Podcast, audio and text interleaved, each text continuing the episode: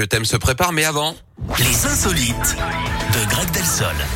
Il nous emmène quelque part autour du monde pour nous parler d'un truc de dingue, de fou qui se passe aujourd'hui. Pour ce mardi 11 janvier, il se passe quoi aujourd'hui, Greg Dites-nous tout. On va aux États-Unis, Yannick, où deux policiers ont été virés récemment. La raison, ils jouaient au Pokémon Go au lieu de poursuivre les voleurs. Ah bah ils avaient été appelés pour épauler des collègues pendant le cambriolage d'un grand magasin, mais euh, les deux hommes auraient décidé d'ignorer l'appel pour continuer à chasser les petites créatures sur leur téléphone. Sur les enregistrements de leur véhicule, on les entend discuter de Pokémon en roulant vers différents endroits de la ville pour les attraper. Les deux policiers ont reconnu hein, avoir ignoré l'appel du central, mais ni avoir joué au Pokémon Go. Visiblement, le juge n'a pas été convaincu. D'ailleurs, Yannick, en parlant des forces de l'ordre, savez-vous ce que redoutent le plus les malfaiteurs, surtout en Bourgogne? Faites-moi rire, j'en ai besoin. La motarde de Dijon.